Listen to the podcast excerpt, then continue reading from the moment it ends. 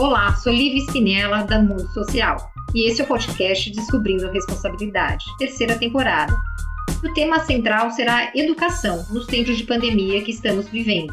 Receberemos psicólogos, pedagogos, médicos, uma gama de profissionais que estejam ligados de alguma forma com a realidade infanto-juvenil do nosso país nesse momento tão peculiar. Prepare-se, muitas informações para quem é do meio educacional e quem se importa com ele. Comente e também compartilhe.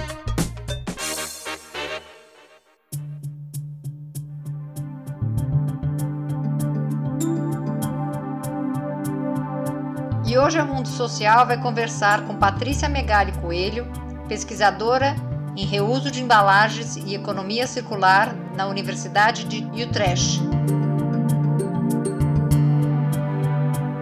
A tua primeira área de formação é, é, é administração? Eu sempre gostei dessa área de sustentabilidade. Pensei em fazer até arquitetura para ir para a área de arquitetura sustentável. E, na verdade, antes de fazer biologia, eu queria fazer design industrial, porque a, né, a Dani fez, e ela me falava muito da área de sustentabilidade dentro do design. E eu adorava isso. Então, pensar nos produtos de uma forma mais sustentável.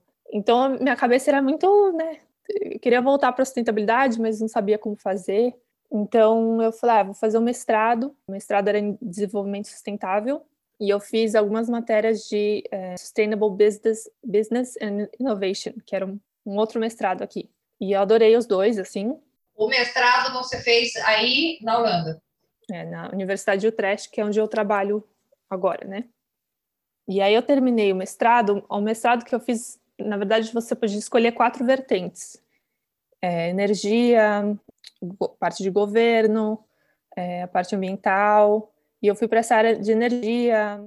Bom, então eu queria fazer a tese relacionada a alguma coisa é, com embalagem ou plástico, né? Porque a gente fala muito sobre os problemas do plástico hoje em dia.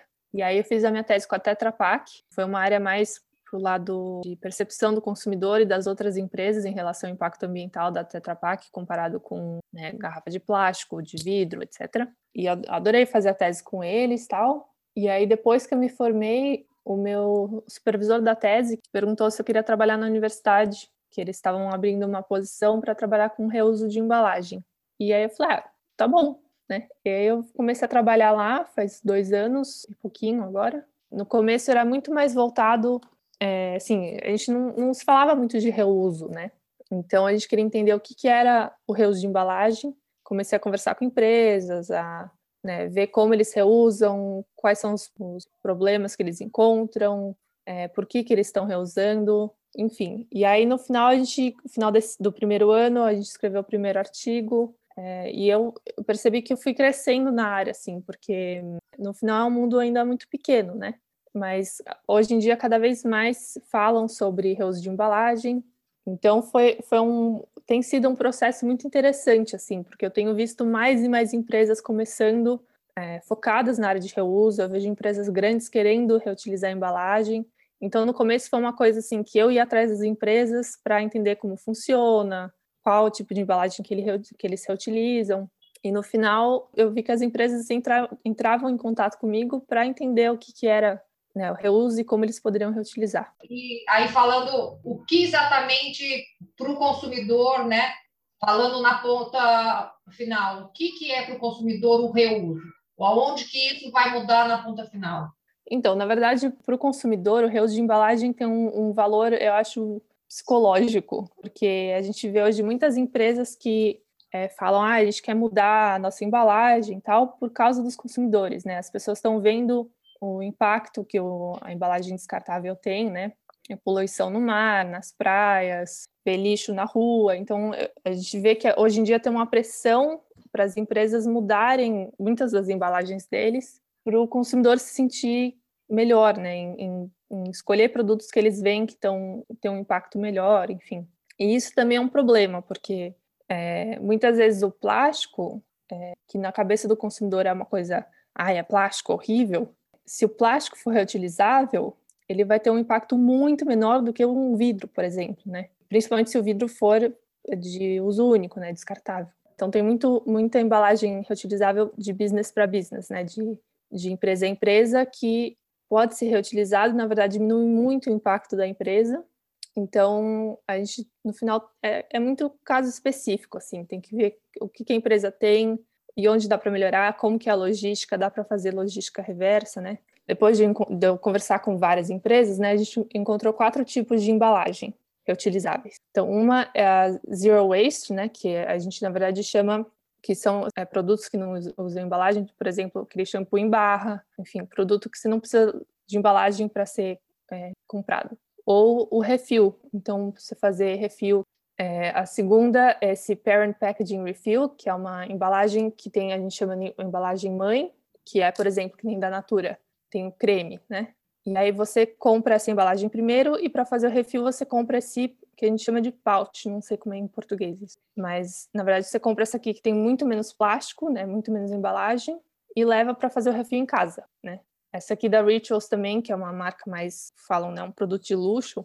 Então eles têm esse refil que você compra só essa parte interna e já encaixa aqui na embalagem mãe. É, a terceira é retornável, que é a mais mais falada, mais estudada, mais comum, assim que é, por exemplo, aqui na Europa também, que no Brasil a gente não faz isso, é a garrafa de cerveja, por exemplo, que a gente aqui, quando você compra cerveja, você pode comprar cerveja como se fosse numa caixa verde assim, que as cervejas encaixam, né, de 24. Então você leva esse essa caixa para casa e aí você, enfim, toma todas as cervejas, coloca de volta na caixa as garrafas vazias e devolve no supermercado, numa máquina. E aí você recebe um valor, né, que é um, um valor de depósito. E, e, essas garrafas vão ser higienizadas e reutilizadas nas cervejarias. Isso é super, super comum aqui e a gente quer que tenha mais opção, né, para fazer isso. Acredito que aqui no Brasil tem algumas opções dessa, não tem? Eu sei que tem uma empresa aí que né, montaram uma, uma máquina para fazer o retorno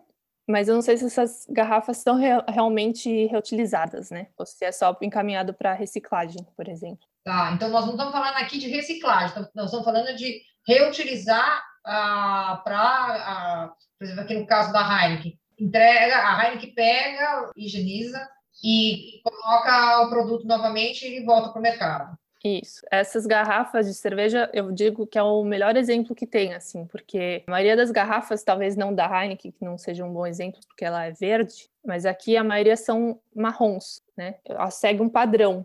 Então, essas garrafas voltam por esse sistema de depósito, e aí a, a empresa que recolhe e leva de volta para as cervejarias não precisa separar o que é de cada um, vai para todas, né? Por ser um padrão.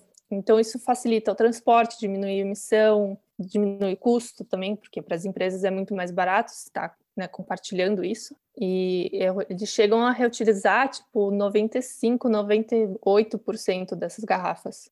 De todas as garrafas da produção, 98 é reutilizada. Então, é um número bem alto. Um outro exemplo, por exemplo, é esse da Plain Products ou da Loop. Estão fazendo esse, é, desse retornável também, que tem aquele sorvete da Häagen-Dazs. Essa Plain Products funciona no mesmo jeito. Então, você compra o shampoo, condicionador ou um creme de corpo e depois eles... Você compra pela internet. A hora que estiver acabando, você compra outro, só coloca o, esse pump, né, esse coisa de dispensar assim, põe na garrafa nova com produto e manda de volta para eles a vazia. E eles vão também limpar e reutilizar. E nisso o consumidor tem um valor que é garantido, está dentro do processo da economia, né? É, isso na verdade funciona de jeitos diferentes, né? Depende da empresa, depende do, do cliente até.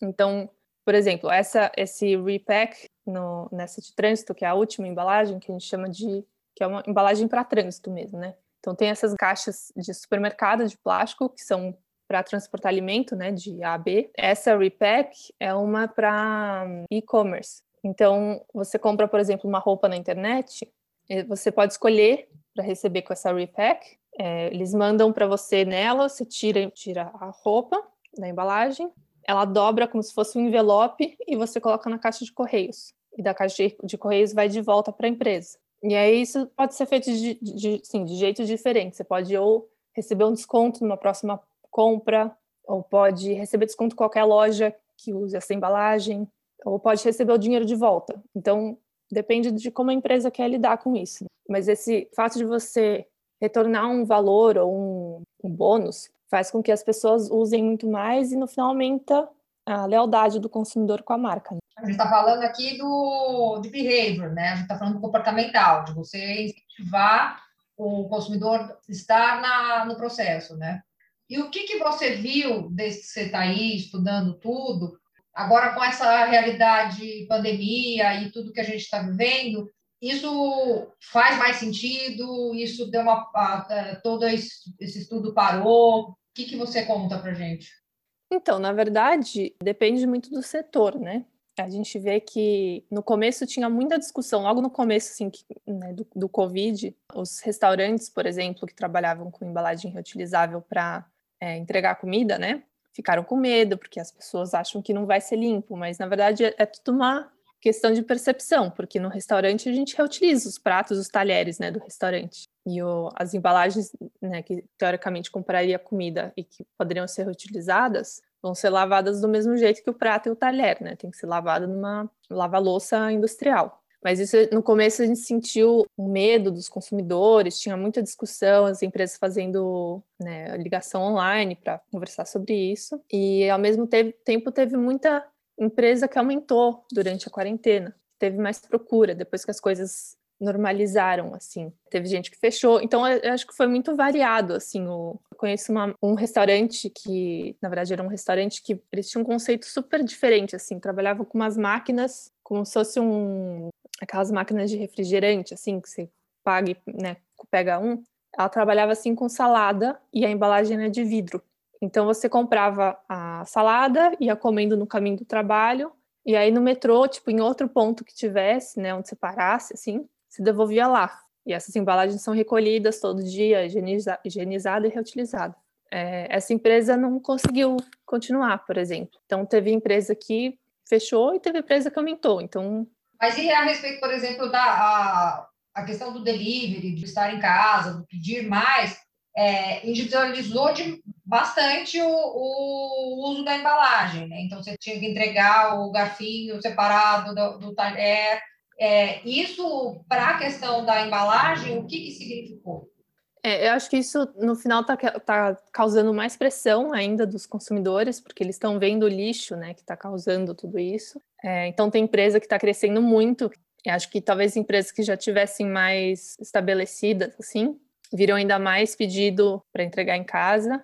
Eu acho que no final de tudo, o Covid deu uma diminuída na, no reuso, né? Tiveram muitos, muitos projetos que tiveram que esperar, né? Que ainda estão esperando voltar ao normal, porque a gente tem essa. Tudo que é novo, a gente tem medo, né? No final. Tudo, tudo que é uma mudança, né? As pessoas não querem sair de casa, então é tudo um comportamento novo, né? Mas essa questão do, de realmente pedir coisa em casa, as pessoas estão vendo quanto, quanto mais lixo está tá gerando, né? Então, por um lado, tem empresas que estão se dando bem, porque né, as pessoas querem poluir menos, e por outro lado, tem pessoas que têm medo ainda de reutilizar uma embalagem para comida, por exemplo. Né? E o saber das crianças em relação aos ODS, em relação à economia circular?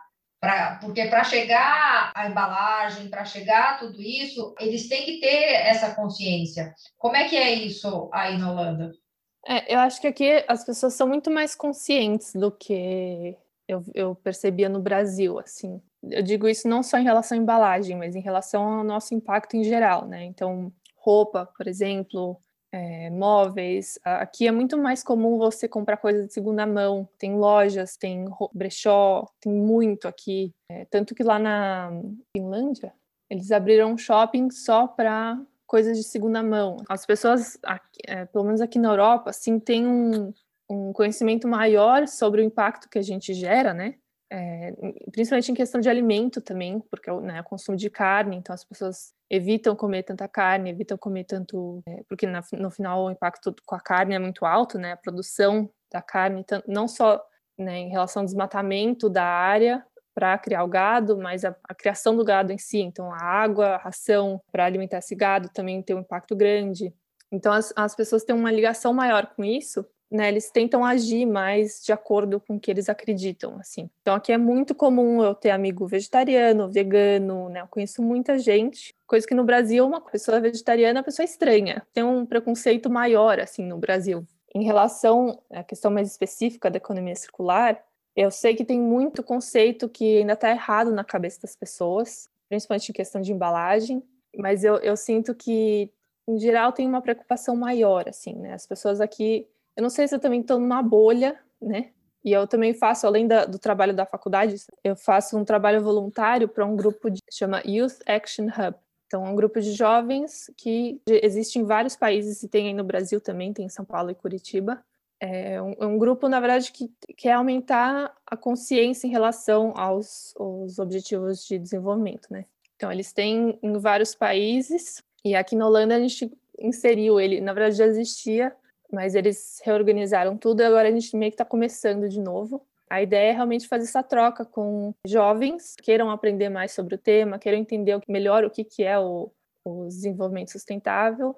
Eu sei que a, a de Curitiba é muito, cresceu muito. Eles têm projetos super legais também, trabalham com escolas, com crianças, trabalham em áreas mais carentes. Eles já tiveram vários, enfim, vários projetos diferentes. Eu acho que, em, em geral, mesmo aí no Brasil, acho que as, as crianças estão aprendendo mais, né? Porque eu, eu lembro quando eu estava na escola, sustentabilidade era uma coisa tipo, tem que reciclar. Basicamente isso, né? A gente não pensava no, no impacto antes disso, né? Porque a gente, como consumidor, na verdade, a gente está pondo a nossa opinião no mercado e falar, eu, eu quero essa marca, eu quero aquela, eu quero esse produto e não aquele.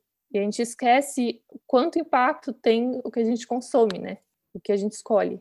E as empresas muitas vezes usam isso de como uma desculpa, né? Come colocam produtos que não são bons, que não têm, né, às vezes, muitas vezes não tem um certificado, não tem um, enfim, um impacto bom, mas falam, não, mas o consumidor quer isso, então é isso que a gente vai oferecer, né? Aqui a escola que, que é sustentável, ela é a estranha daqui, entendeu?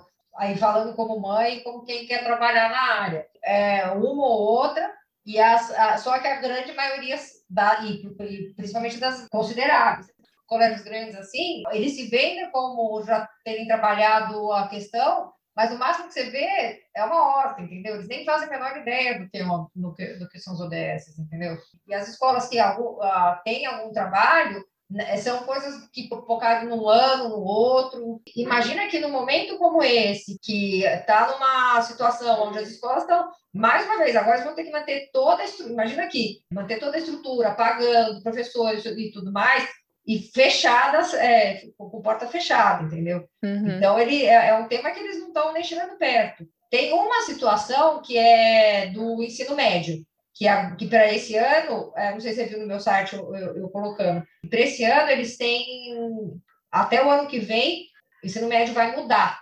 Por lei, o ensino médio vai mudar. Então, para o ano que vem, você tem que, o ensino médio tem que oferecer matérias é uma, é uma mudança, inclusive, muito interessante que a gente não viveu, só os nossos filhos vão viver. O ensino médio vai, vai ter uma coisa que na maioria dos países, Estados Unidos, aí muito provavelmente tem. Você che... A hora que você chega no ensino médio, você vai escolher coisas que, te, que já te direcionem para o que já é mais para o teu perfil e tudo mais. Então, você tem o um hum. obrigatório, você tem X horas que dentro de quatro pilares. É, ah, então eu sou, eu quero mais um empreendedor, ou eu sou mais do tipo artístico, são quatro pilares. E é nisso uhum. mais ou menos que eu estou apostando de. E esse ano eles têm que. A maioria das escolas não conseguiu se preparar para isso, e aí sim é uma dor, né? Que se fala de resolver, de oferecer algumas matérias dentro da, da responsabilidade social, do, da sustentabilidade, explicando, por exemplo, o que é uma economia circular, para quem que quem está caminhando nessa área, falando um pouco de voluntariado digital. Muita gente tem o preconceito de que o voluntariado você tem que ir lá entregar comida na rua, debaixo da ponte, entendeu? É uma concepção errada do que, é a sustentabilidade, né? Porque isso eu, eu, eu pego muito das pessoas, né? As pessoas falam muito para mim, ah, você trabalha com sustentabilidade? Ah, então você cuida do meio ambiente. Né? Eles acham que eu, eu tô só ligada com essa parte ambiental, que é tipo reciclagem ou compostagem, ou né, fazer uma hortinha, ou cuidar das florestas, é tudo ligado para essa área ambiental. O que as pessoas não entenderam é que essa área de sustentabilidade, na verdade, que a gente chama, né, são os três pilares. É o ambiental, sim, é um, uma parte muito importante, mas é a parte social e você alinhar tudo isso com a parte econômica, né? E que muitas vezes essas três partes se batem, mas que no final, os objetivos sustentáveis é focado nisso, né? Como você conseguir alinhar as três coisas.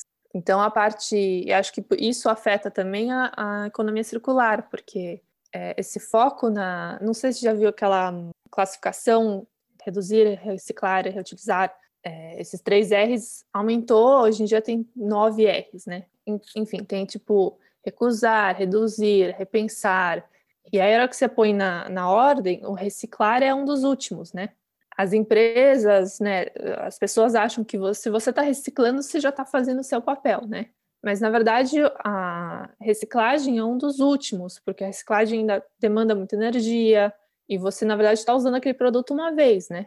É, se der para reciclar, ótimo, mas é, mesmo que se que recicle, pode ter um produto com uma qualidade menor do que se você reciclasse numa, numa cadeia maior, assim. Então, isso é uma coisa que eu falo muito nas apresentações também que eu faço, que se a reciclagem fosse feita do jeito certo e que 100% das coisas que a gente usa fossem recicladas, sim. Por que, que eu ainda continuaria falando de reuso, né?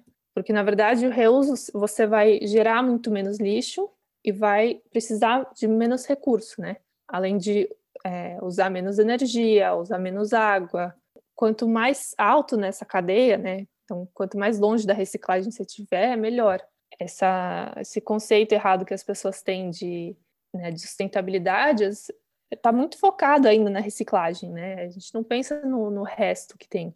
Mas o que, que, você acha que vai fazer, dentro do que você está vendo aí, vivenciando, estudando, o que, que, você acha que vai fazer cair essa, esse preconceito de que sustentabilidade é ambiental? É só está ligado à questão ambiental? Você vê esse, esse preconceito aí também, ou, ou isso já está mudando aí?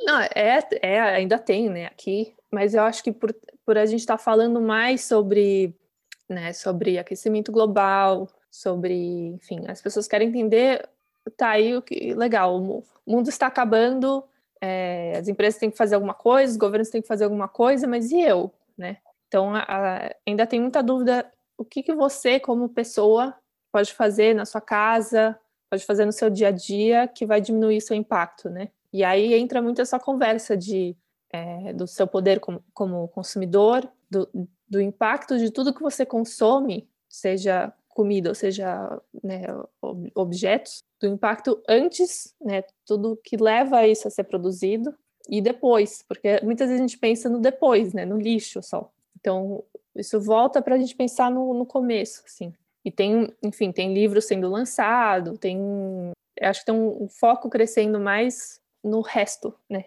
antes da reciclagem. Eu acho que isso está mudando aqui. espero que isso chegue logo no Brasil também. Que até olhando vaga de emprego, quando eu terminei o mestrado, é, quando eu olhava a vaga de, de, emprego aí no Brasil, era focado na sustentabilidade. É, ia ser, por exemplo, é, coordenador de sustentabilidade da empresa. Eles queriam fazer uma área para reciclagem, fazer uma horta verde, que nem você falou, assim. Então, as coisas que a gente vê na escola hoje em dia, que você está vendo, é o que as empresas estão fazendo, sabe? São poucas as empresas que realmente né, seguem os, os objetivos de desenvolvimento, que, enfim, veem o seu, o seu papel como empresa para reduzir o, o, seu impacto. Assim. Qual conceito você daria para a economia circular? Economia circular, eu, eu acho que eu falaria, começaria pelos três R's. Tem o reduzir, reutilizar e reciclar. Na verdade, são vários R's. Eles existem para a gente não só gerar menos lixo, que a gente sabe que gera lixo demais, mas também para prevenir de usar mais recurso, porque a gente sabe que os recursos do planeta estão acabando. Isso também é um conceito que as pessoas acho que estão entendendo mais, né? O que, que a gente pode fazer no, no, no, durante a vida de um produto? Então, poderia até pegar um produto de exemplo, assim. É, um celular é um ótimo exemplo, né? Que a gente usa bastante, que a gente troca, né? Muita gente troca todo ano, assim. Na verdade, tem um monte de minério, um monte de é, aliás, minério, muitos deles já estão em, em né, com falta e, na verdade, tem um valor agregado altíssimo, só que vai para o lixo, né? Então, a gente recuperar esses minérios para produzir novos celulares, assim. E aí, como, como você pode explicar que vai desde a área do design do produto para que ele seja desenhado uma, de um jeito que vá consumir menos recurso, mas que se quebrar, por exemplo, você pode trocar uma peça para fazer o produto é, durar mais tempo. E se, enfim, uma, uma hora ele quebrar, você pode, deve ter pensado lá no começo como que esse celular pode ser separado né, em partes, para que essas partes sejam recicladas ou reutilizadas na linha de produção. Então, acho que se eu, enfim, se eu fosse explicar isso para uma criança, eu pegaria um produto, pode até ser um celular ou né, um produto que está no dia a dia deles, ou até uma coisa mais diferente, não sei, um, um brinquedo, não sei o que as crianças fazem hoje em dia, mas posso ir até mostrando, né, nesses R's, o que cada um significa para um produto desse, por exemplo. Que isso, na verdade, você pode aplicar para qualquer coisa que você tem. Então, uma roupa, por exemplo, a roupa rasgou, dá para arrumar, dá para costurar, dá para, né, vou usá-la várias vezes, posso lavar, posso reutilizar, tal. No final da vida dela, dá para ser reciclada, dá para eu tirar um pedaço dela usar para outra coisa. Ah, isso mesmo fazendo apresentação para o trabalho mesmo, para adulto, mas que né, está em área diferente. Eu falo dessas áreas, principalmente da, né, do, da produção de lixo, que é uma coisa mais comum para todo mundo, mas que isso vai desde a da, do consumo de recursos. Então, que, enfim, em muitos, muitos dos produtos está acabando, né? E aí, em todo o processo, que, que se você for né, é, remanufaturar o produto, você vai ter que ter energia, vai ter que ter outros produtos agregados. Então, é uma. Você tem que pensar no impacto de tudo isso, né? antes de chegar no, no produto final. É, um, é um processo inteiro, né? Mas eu acho que você, só para terminar, assim, eu acho que você pensar no produto, porque a gente não faz esse exercício, às vezes você pega, sei lá, um fone de ouvido, né, que é uma coisa comum para as crianças hoje em dia com um monte de iPad. Você tem um produto, beleza, é reciclado, mas que, que, quais são esse monte de peça que tem aqui dentro, né? o que precisou antes para ser produzido? De onde vieram essas peças? É, né, são todos, essa, é tudo retirado daqui do Brasil ou vem de fora? Como que vem? É de barco, de avião? Né? É, o que, que precisa lá? Quem está produzindo lá? Quem são as pessoas que né, produziram cada parte desse negócio? Então, é, acho que você fazer exercício de pensar isso antes de chegar na sua mão é interessante. Assim, você começa a ter mais responsabilidade pelo que, pelas coisas que você tem, mais cuidado para que elas durem mais tempo. Entendi. O que, que é a mensagem de tudo que você tá, tá estudou frente a, a, juntando com o momento que a gente está vivendo? Qual, o, que norte que você enxerga? Eu acho que a mensagem que eu deixaria é que a gente enxergando isso ou não, sustentabilidade é uma coisa indispensável para o nosso futuro.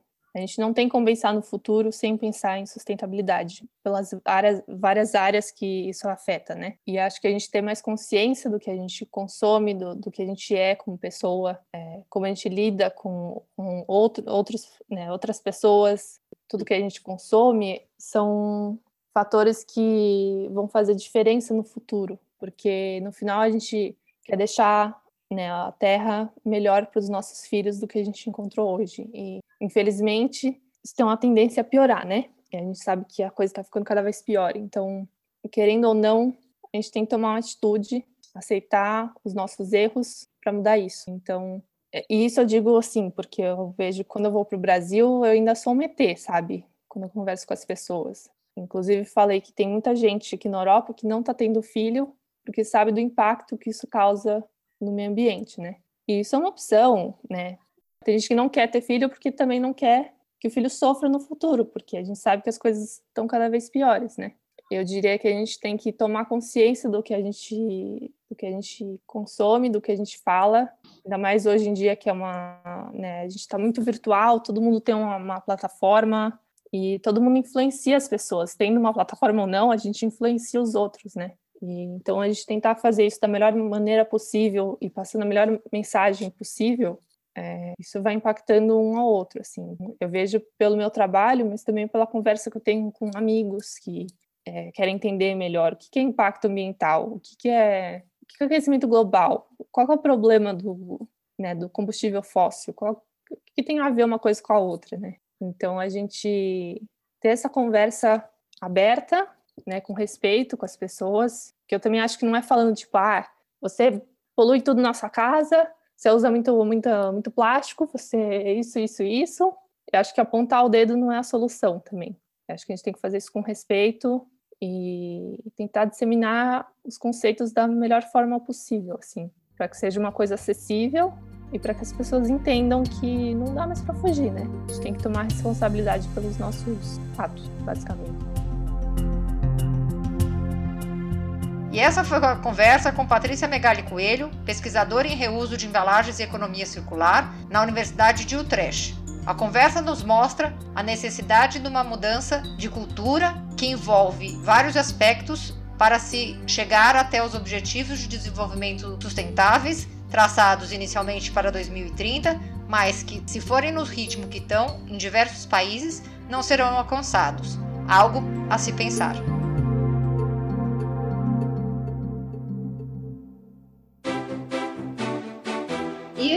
Mais um episódio do nosso podcast Descobrindo a Responsabilidade, apresentado por mim, Vivi Spiniella.